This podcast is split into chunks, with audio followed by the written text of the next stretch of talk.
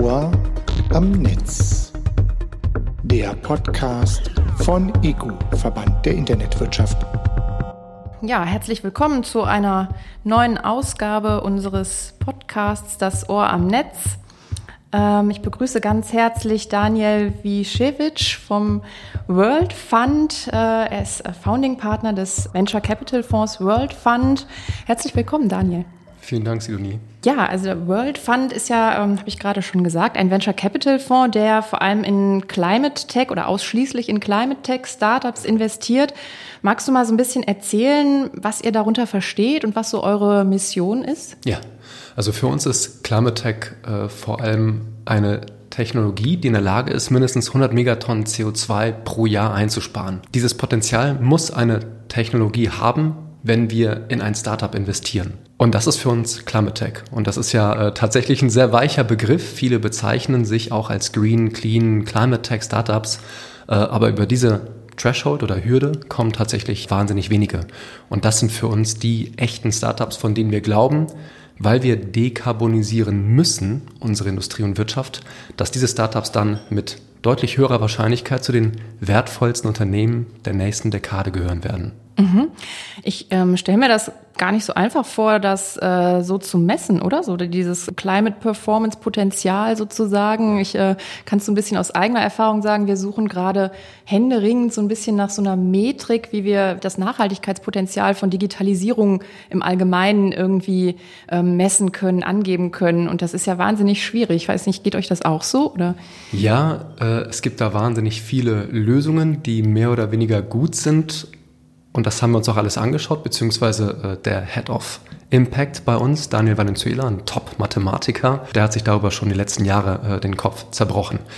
Letztendlich haben wir es tatsächlich heruntergebrochen auf das, äh, was ich gerade beschrieb, äh, die Kennzahl 100 Megatonnen pro Jahr CO2 oder Äquivalente äh, einsparen. Wir ermitteln das anhand von zwei Tools, die wir verwenden. Das ist so eine Art äh, Top-Down-Approach. Also äh, es gibt ein Tool, das nennt sich das Crane-Tool in den USA, entwickelt worden, das grob über alle Technologien geht und ähm, schätzt, welches Einsparpotenzial diese Tech hat, dann auch im Vergleich zu anderen und dann äh, kann man da diverse Variablen eingeben und dann schauen, okay, passt das?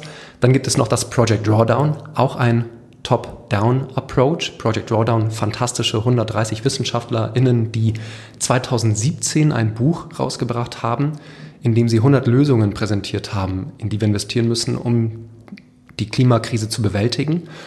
Und dann gibt es noch ähm, das klassische CLA, LCA meine ich, das Life Cycle Assessment, wo dann äh, bottom-up äh, wir dann kontrollieren, okay, diese Assessments, äh, passen die denn? Und das Ganze, diese Methodologie, die dann Daniel für uns entworfen hat, ist das CPP Assessment, also das Climate Performance Potential Assessment.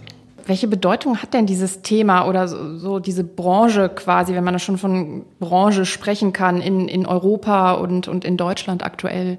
Eine wahnsinnig untergeordnete. Deswegen versuche ich auch mit Händen und Füßen dafür zu werben, dass wir in Europa und in Deutschland tatsächlich die stärksten Climate Tech Startups haben dank massiver Investitionen, die wir tätigen im FE-Bereich, die dann dazu führen, dass wir die führenden für Climatech relevanten äh, Forschungsinstitute und Universitäten haben in Deutschland und Europa. Auch die meisten Patentanmeldungen, 28 Prozent aller Patentanmeldungen im Climatech-Bereich kommen aus Europa, knapp die Hälfte davon aus Deutschland. Aber der VC Investmentbereich ist wahnsinnig unterentwickelt äh, hinsichtlich Climatech, was mehrere Gründe hat. Also ich kann die gerne auch erläutern.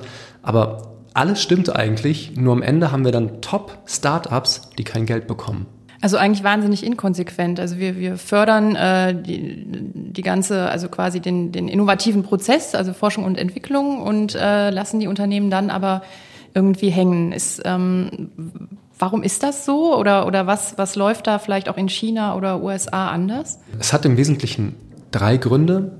Ähm, der eine Grund ist, dass tatsächlich solche Klimatechnologien in der Regel etwas mehr Zeit brauchen, bis sie dann in die Revenue- und Profit-Zone kommen.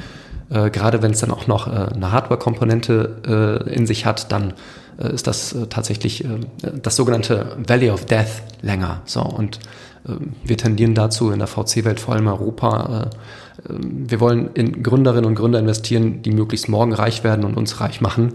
Funktioniert bei Climate Tech in den seltensten Fällen. Das zweite ist, wir haben wahnsinnig kleine Fonds in Europa im Vergleich zu äh, China oder vor allem halt eben auch Nordamerika. Und solche Climate Tech Startups brauchen ein bisschen mehr Geld. Und der dritte Grund ist, wir verstehen als Investoren diese Technologien nicht. Also äh, es ist sehr leicht, sage ich mal, E-Commerce-Plattformen zu verstehen und, und relativ simple Startups, die, die einem schnell Gewinne versprechen, aber Technologien, die jetzt tatsächlich dekarbonisieren, äh, dafür braucht es Physikerinnen, äh, Chemikerinnen, Ingenieurinnen, Mathematikerinnen, also die das verstehen und dann ein, ein VC-Team, also ein Venture Capitalist in die Lage versetzen, so etwas wirklich zu vergleichen auch und auch, um auf den Gewinner zu setzen oder die Gewinnerin.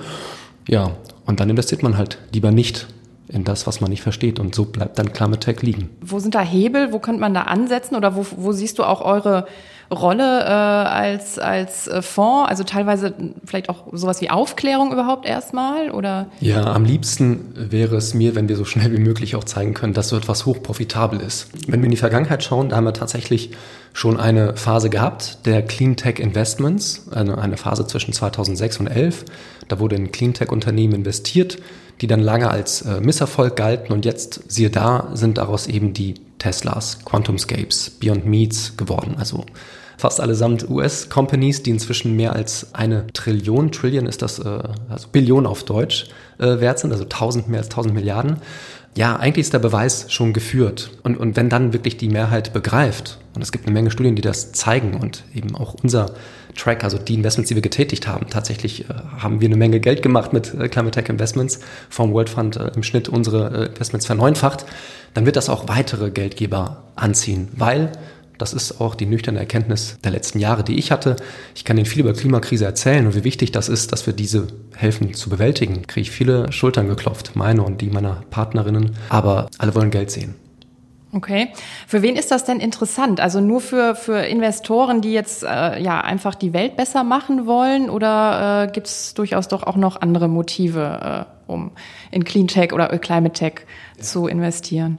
Ich glaube, der wesentliche Grund ist tatsächlich, also jetzt unter uns gesprochen, wir müssen verdammt Gas geben, um, oh Gott, was für ein schlechter Satz, also äh, um die Klimakrise zu bewältigen, möglichst mit Renewables und mit äh, Climate Tech und nicht mit Gas. Und tatsächlich ist das eine unfassbare Investment-Opportunität. Also gerade weil wir äh, Milliarden äh, in Europa investiert haben in Climate Tech R&D. Also das sind wirklich Technologien, die jetzt eigentlich nur noch in die Wirtschaft müssen, kosten natürlich auch etwas Geld, aber die Aussichten sind, die riechen nach viel Geld.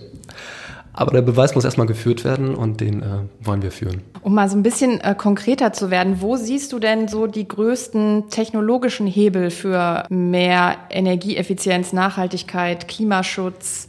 Tatsächlich sehr breit. Also wir brauchen ohnehin, um die Klimakrise zu bewältigen, also bewältigen können wir sie nicht, aber die fiesesten Folgen äh, abzumildern und, und die fiesesten Folgen vielleicht äh, zu verhindern, brauchen wir alles. So. Und wir brauchen vor allem ein Wunder. Und Tech ist wahnsinnig kraftvoll. Also Tech kann disruptieren. Tech kann uns von heute auf morgen äh, zu einer neuen Wirtschaft, zu einem neuen Alltag führen.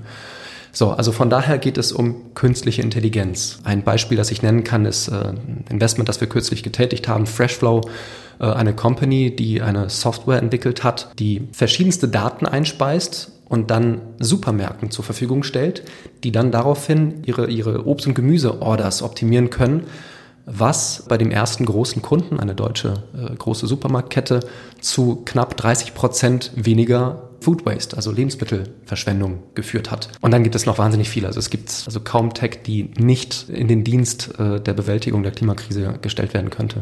Jetzt wollte ich eigentlich gerade fragen, welche Rolle digitale Technologien bei diesem ganzen Thema spielen. Ähm, KI hast du schon angesprochen.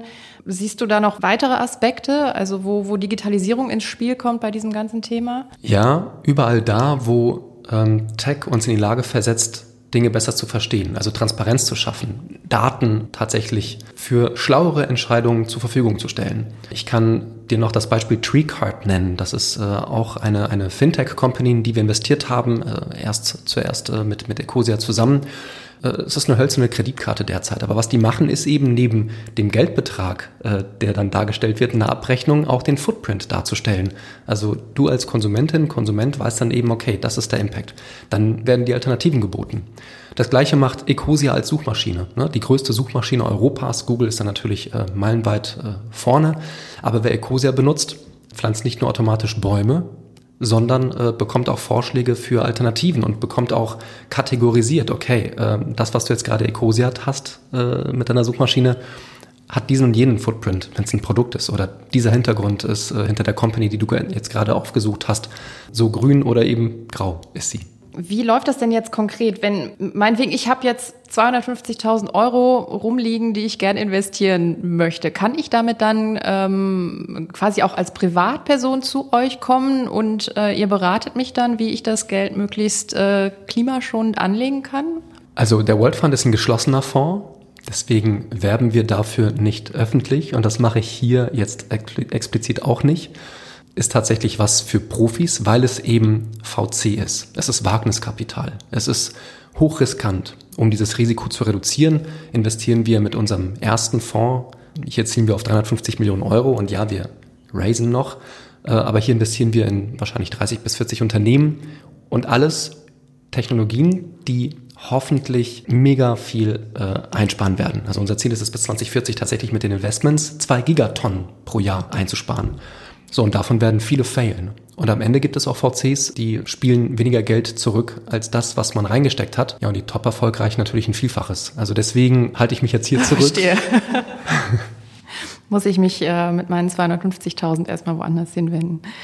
Du hast jetzt schon so ein paar Hebel genannt, was sich ändern muss. Hat das Ganze für dich auch eine politische Dimension? Also äh, gäbe es auch für Politik irgendwie ähm, Hebel, um Investitionen in Climate Tech-Unternehmen zu vereinfachen oder äh, um diese Unternehmen einfach besser zu fördern? Absolut wichtig. Also in diesem Bereich, der hoch reguliert ist, ist Politik essentiell.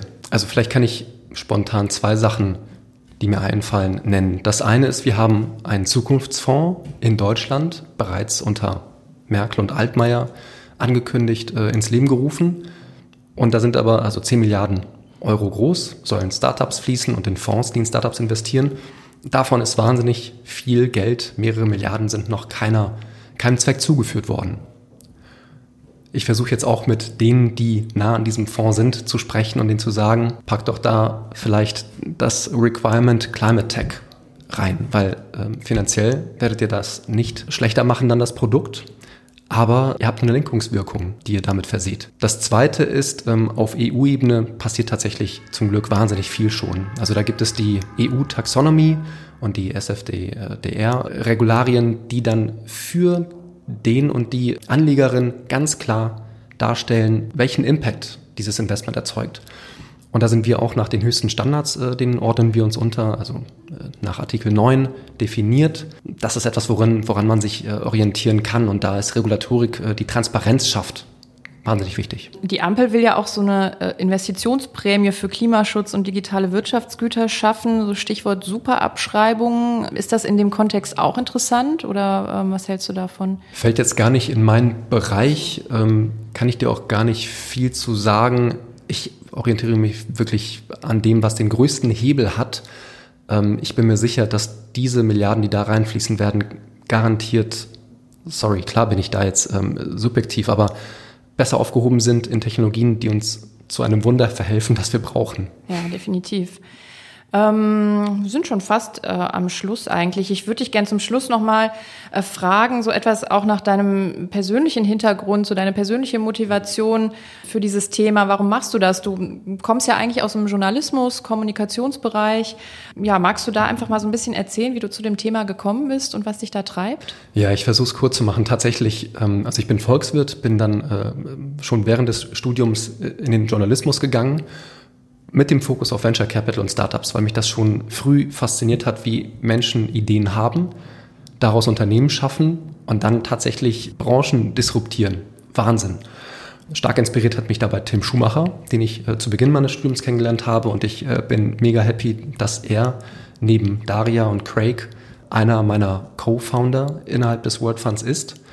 Dann, genau, bin ich nach Berlin gezogen und habe ähm, auch für Angela Merkel gearbeitet, fünf Jahre lang. Also dann auf die andere Seite gewechselt sozusagen, Kommunikation, viel Consulting gemacht für VCs und Startups, aber dann tatsächlich auch fünf Jahre lang für Angela Merkel, 2012 bis 17. Und dann habe ich für Project A gearbeitet. Das ist ein super erfolgreicher VC aus Berlin.